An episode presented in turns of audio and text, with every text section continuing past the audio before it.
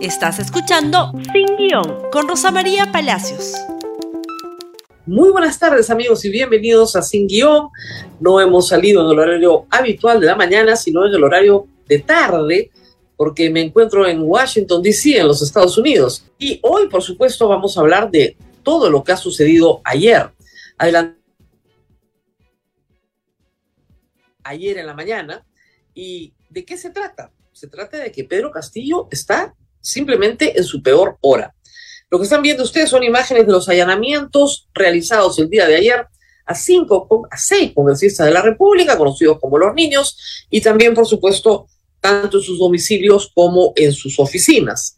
Pero además, además de estos allanamientos, se produjeron ayer detenciones, detenciones que son importantes, detenciones que agrupan a dos grupos de eh, personajes muy cercanos al presidente de, la República. Uno, el llamado el grupo de sus financistas y el otro, el grupo de los asesores en la sombra. El grupo de los financistas está compuesto por los chiclayanos, conocidos como Salatiel Marrufo, Aver Cabrera y, eh, por supuesto, eh, también Segundo Sánchez Sánchez. Ahí los tenemos detención de financista de Pedro Castillo complica su situación jurídica. Y Nenil Medina se une a este grupo también, aunque Nenil Medina ya tiene prisión preventiva. Se supone que solo segundo Sánchez Sánchez le dio 500 mil soles al presidente de la República para su campaña sin registrar a la OMPE, pero además trató, y esa es la hipótesis fiscal, de recuperar pues su inversión a través de contratos de obra pública. A ellos se unen otros, como Jennings, eh, siempre pierdo este nombre, es Auner Vázquez, Ever Vitton, Viverto Castillo. Ellos se unen también, por supuesto, a esta situación jurídica muy, muy complicada. Por 10 días estarán con detención preliminar, como lo comentábamos ayer, pero luego tendrá que ver su situación si cambia, si pasan una presión preventiva o si queman, quedan en libertad o si colaboran con la justicia, porque tienen la oportunidad para hacerlo. De otro lado, se supo también, según la hipótesis fiscal, porque el expediente que ha presentado la fiscal de la Nación, del cual hablaremos en un instante, está repleto de nuevos hechos que eh, se calcula en dos millones y medio de soles lo que este grupo de financistas había recibido en campaña electoral. Estos señores, que los he dicho, Salatiel Marrufo, Segundo Sánchez, Abel Cabrera, Nenil Medina, son personas que han estado vinculadas a un financiamiento ilícito en campaña que luego han querido, según la hipótesis fiscal siempre, recuperar. Lo curioso es que se ha logrado detener a varios, pero no a Segundo Sánchez Sánchez, así lo informó la República. El señor Segundo Alejandro Sánchez Sánchez no fue ubicado tras ordenarse su detención preliminar. O le avisaron antes, huyó a tiempo, el asunto es que está no ha habido. La Fiscalía ha proporcionado una gráfica de esta organización criminal, si me ayudan por favor, estos son los asesores en las sombras. Como usted verá en el círculo más cercano al presidente, está Beder Camacho, están también los chiclayanos, está por supuesto Bruno Pacheco, que es, sabemos, colaborador eficaz. Pero lo que no se sabía era qué pasó durante este tiempo con Beder Camacho. Beder Camacho se recicló como asesor en el Ministerio de la Mujer, pero ya no, ha sido despedido. Y vamos a ver algunas cosas que sabemos que cuenta la Fiscalía como nuevos hechos eh, donde participa de forma estelar, digamos, Beder Camacho. Si me ayudan con las cosas más sabrosas del expediente, Pedro Castillo pidió apagar las cámaras de Palacio para reunirse con congresistas de los niños según Fiscalía. Eso lo coordinó, según el testimonio recogido en la Fiscalía en la denuncia de la cual vamos a hablar hoy día.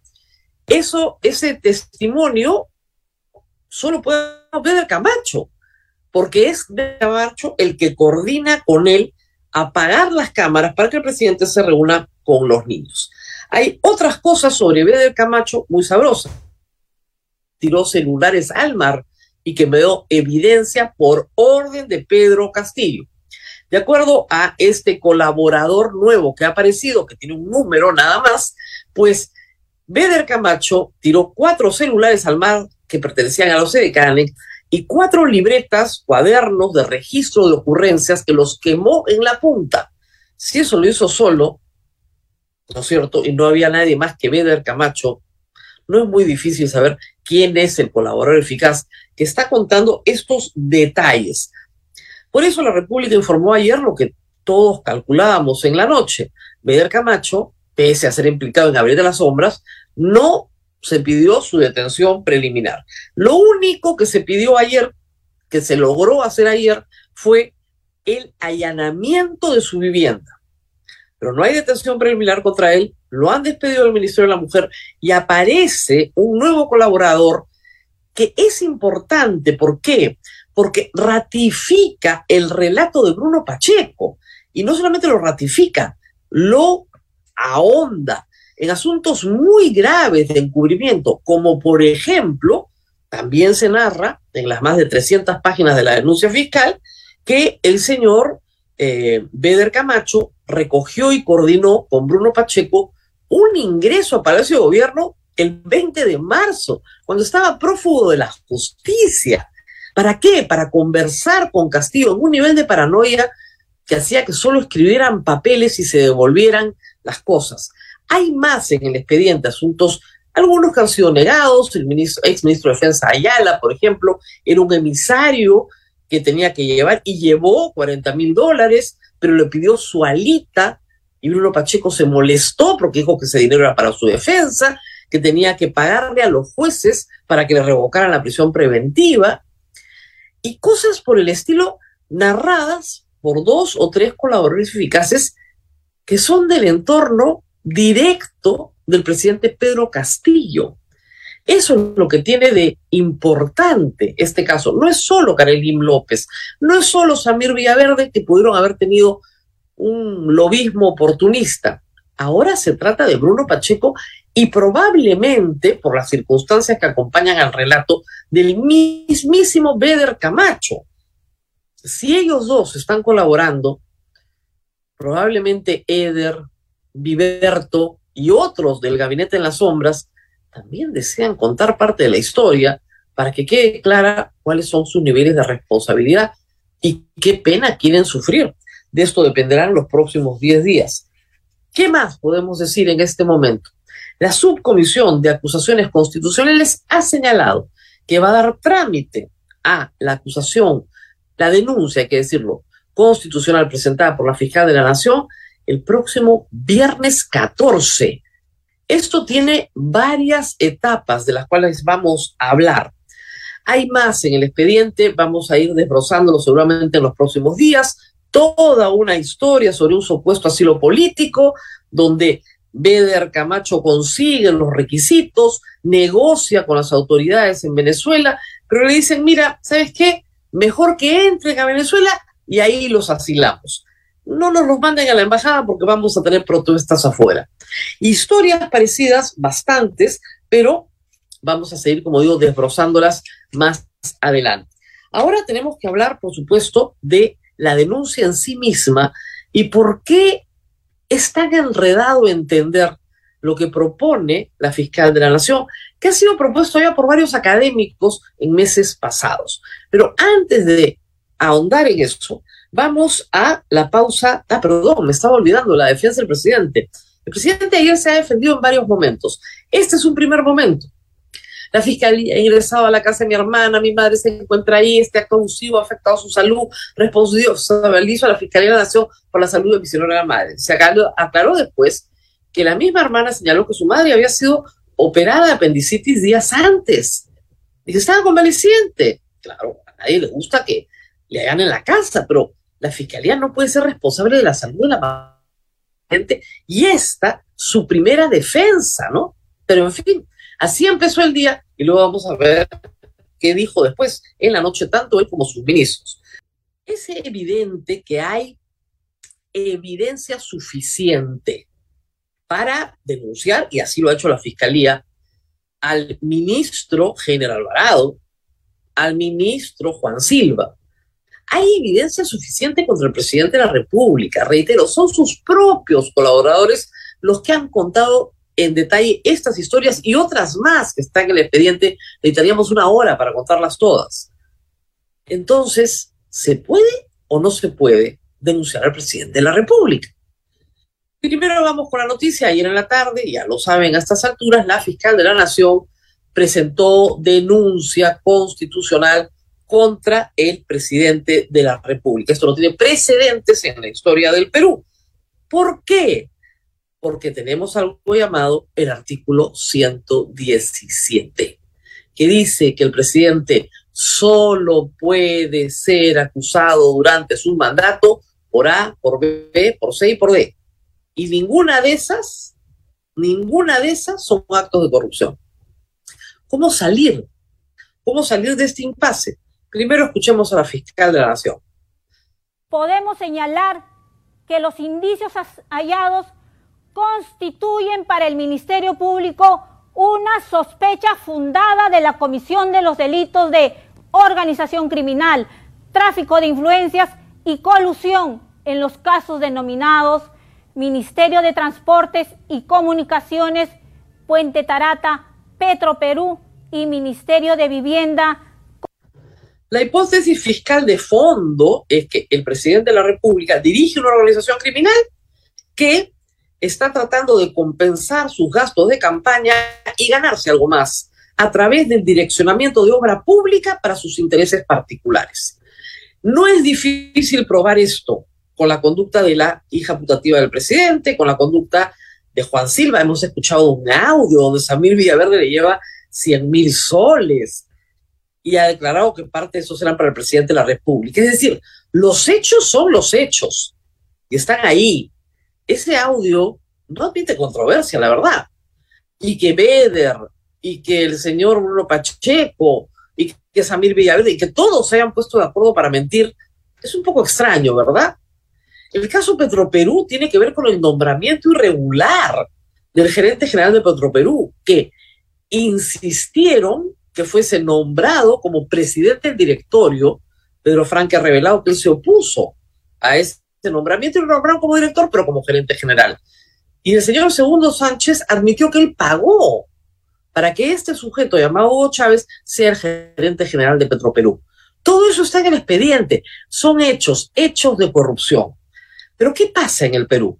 Todos, el entorno del presidente, los asesores, los niños, los ministros, pueden ser juzgados, incluso durante su mandato, pero no el presidente de la República, porque el presidente de la República tiene un artículo que lo protege, el 117, que arranca con una palabra contundente, solo, el presidente solo puede ser acusado, por nada más, lo hemos explicado varias veces.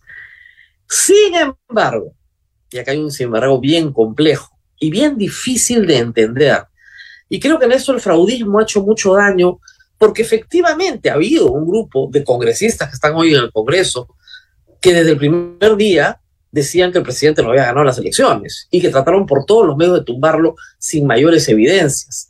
Y ahora, cuando hay evidencias sólidas, es más difícil tramitar, ¿no es cierto?, un expediente de esta naturaleza. Pero los hechos son los hechos. Lo primero que hay que decir es que no hay constitución en el mundo que no prevea un mecanismo de impeachment a un presidente de la República. La nuestra no lo prevé porque jamás se concibió que el presidente pudiera cometer actos de corrupción. Estaba fuera de la imaginación de los constituyentes del siglo XIX y del siglo XX. El presidente no robaba, su entorno sí, presidían a su entorno, fue un principio que ha regido nuestro derecho constitucional. Pues bien, ahora estamos ante una realidad diferente y hay que decirlo, con instrumentos jurídicos diferentes. La constitución del 93 puede ser modificada. ¿Este Congreso quiso modificar el 117? No, el proyecto se presentó el año pasado para incorporar delitos o para derogarlo. Este Congreso no lo quiso derogar. Con 66 votos y un referéndum se podría haber cambiado. Sin embargo, algunos juristas, entre ellos Luciano López, el doctor César Azabache, vienen trabajando la hipótesis debatible, pero la hipótesis de que la convención de Naciones Unidas contra la Corrupción, aprobada en el 2004, 11 años después de la Constitución del 93, abrogó el artículo 117. ¿Por qué? Porque estableció que no había posibilidad de que un funcionario se escudara en su inmunidad jerárquica para evadir la acción de delitos, de la persecución de delitos contra corrupción. Eso es lo que la fiscal le pide al Congreso que evalúe, que evalúe el Congreso. Y por último, puede intervenir, y lo veremos más adelante, el Tribunal Constitucional. Pero eso es lo que se pide que se evalúe. ¿Puede un presidente, con una convención aprobada en 2004 por el Congreso peruano, que la Fiscalía le otorga rango constitucional, por lo tanto, Tratado de Derechos Humanos, puede en control de convencionalidad el Congreso llegar a la conclusión de que el artículo 117 ha sido abrogado? Esa es la gran pregunta. No derogado, porque no ha habido un proceso de reforma constitucional, sino que un documento del mismo rango, una norma del mismo rango, se contradice con la de fecha anterior. Y en la interpretación jurídica, la norma posterior a igual rango prima sobre la anterior. Eso es lo que se tiene que discutir. Muy bien. Reacciones a esto. Bueno, ustedes imaginarán, no fueron nada felices.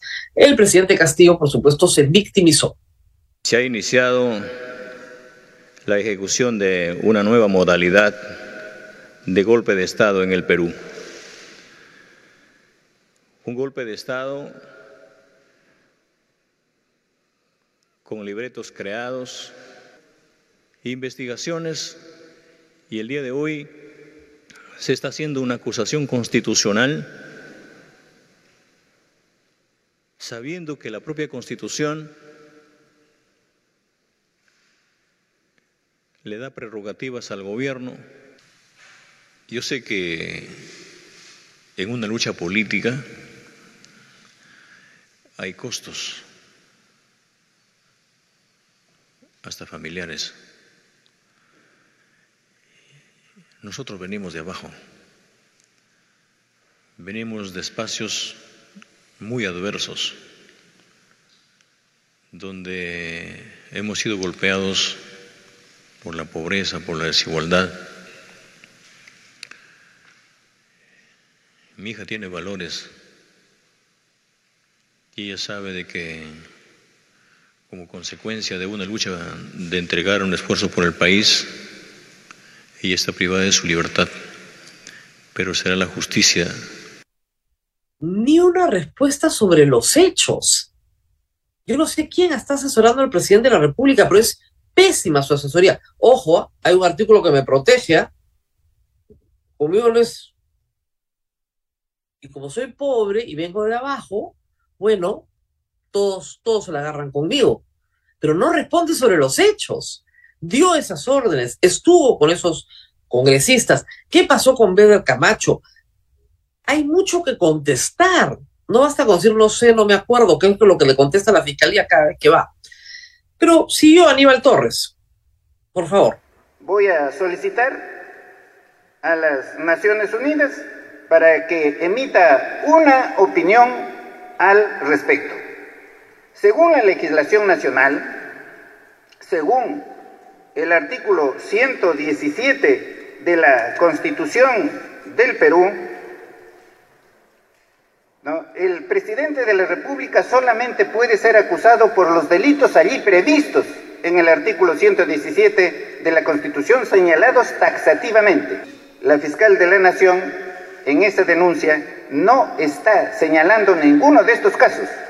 Por lo tanto, la fiscal de la Nación está violando manifiestamente la constitución política del Perú. Y esperamos que el Congreso de la República, si actúa con imparcialidad, inmediatamente someta a investigación a la fiscal de la Nación. La defensa del Poder Ejecutivo es atacar a la fiscal de la nación y decir que hay inmunidad. Pero no contestar sobre los hechos. ¡Qué desesperación! ¿Por qué no contestan sobre estos hechos? Contesten sobre el financiamiento ilícito de campaña. Contesten por qué direccionaron estas obras. Sobre eso hay. ¿Por qué Semir Villaverde le da 100 mil soles al señor Silva, hay muchos hechos sobre los cuales contestar, pero no contestan una palabra. Sobre los hechos nada. Con lo cual, miren, tarde o temprano, el día que el presidente deje de ser presidente, cualquiera que sea la fecha, hay abundante información para encauzarlo a él y a todos los que estaban sentados ayer con él. De ahí las caras de velorio que tenían, hay que decirlo. Pero no fue todo lo malo que le pasó ayer al presidente de la República. Le repusieron Poder Judicial ordena gobierno restituir a Daniel Soria como Procurador General del Estado. Es impresionante. Se declaró fundado su amparo porque a él lo habían sacado de manera ilegal y lo sacó de manera ilegal. ¿Quién? Aníbal Torres. Aníbal Torres lo sacó de manera ilegal. Y el amparo se lo han declarado fundado y hay que restituirlo y el cargo, como ustedes saben, actualmente está vacante. Hubo también problemas con la prensa ayer que es necesario destacar. Sé que la prensa peruana no es precisamente la más popular, eh, mucha gente la detesta, la maltrata, y el presidente ayer no fue la excepción. Los obligaron a entrar a una sala, a la sala Tupac Amaru, se les dijo que ahí iba a haber una conferencia de prensa, al final solo sacaron a la prensa extranjera que está saliendo en fila india ahí, y solo quería hablar el presidente con la prensa extranjera, nada más. Después de todas las cosas que han dicho, han dicho el gobierno Fernando del Rincón, ahora solo quieren hablar con prensa extranjera. Y los colegas, por supuesto, hicieron todos sus despachos, también la República, desde la otra sala y veían la conferencia de prensa desde sus celulares. Eso, francamente, francamente, es un abuso y ha generado protestas de todo, por supuesto. Pero eh, también esta mañana, hay que decirlo, ha habido algo muy extraño en Lima. El presidente de la República ha pedido a las Fuerzas Armadas que resguarden Palacio de Gobierno. Fuerzas Armadas, no la Policía Nacional, no la seguridad normal que hay en Palacio, no. Un operativo especial de resguardo a Palacio de Gobierno.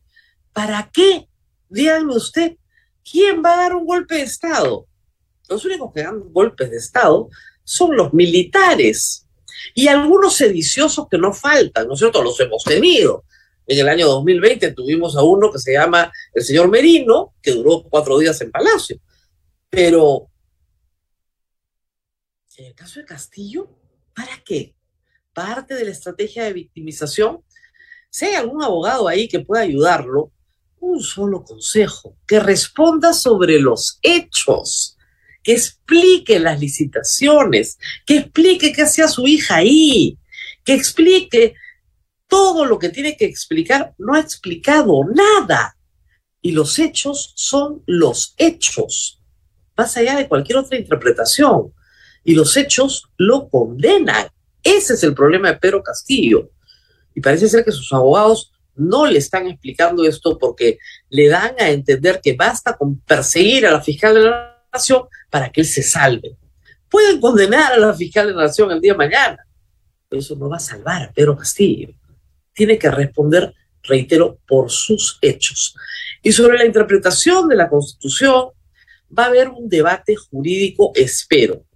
Lamentablemente no tenemos un Congreso de gran nivel jurídico, pero espero que no salgan los doctores Truquini a trabajar, sino que gente que de buena fe pueda establecer si en efecto es posible abrogar la constitución del Perú utilizando un tratado de derechos humanos.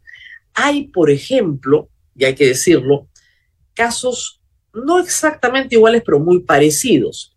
El caso de la pena de muerte en el Perú, por ejemplo, y la Convención Interamericana de Derechos Humanos es un caso clásico. El Perú no puede restituir la pena de muerte, aun cuando los constituyentes lo quisieran, porque está prohibido hacerla por un tratado internacional. Vamos a seguir hablando sobre esto. Mañana seguiré yo en Washington y traeremos lo mejor de la información en la mañana temprano, en nuestro horario.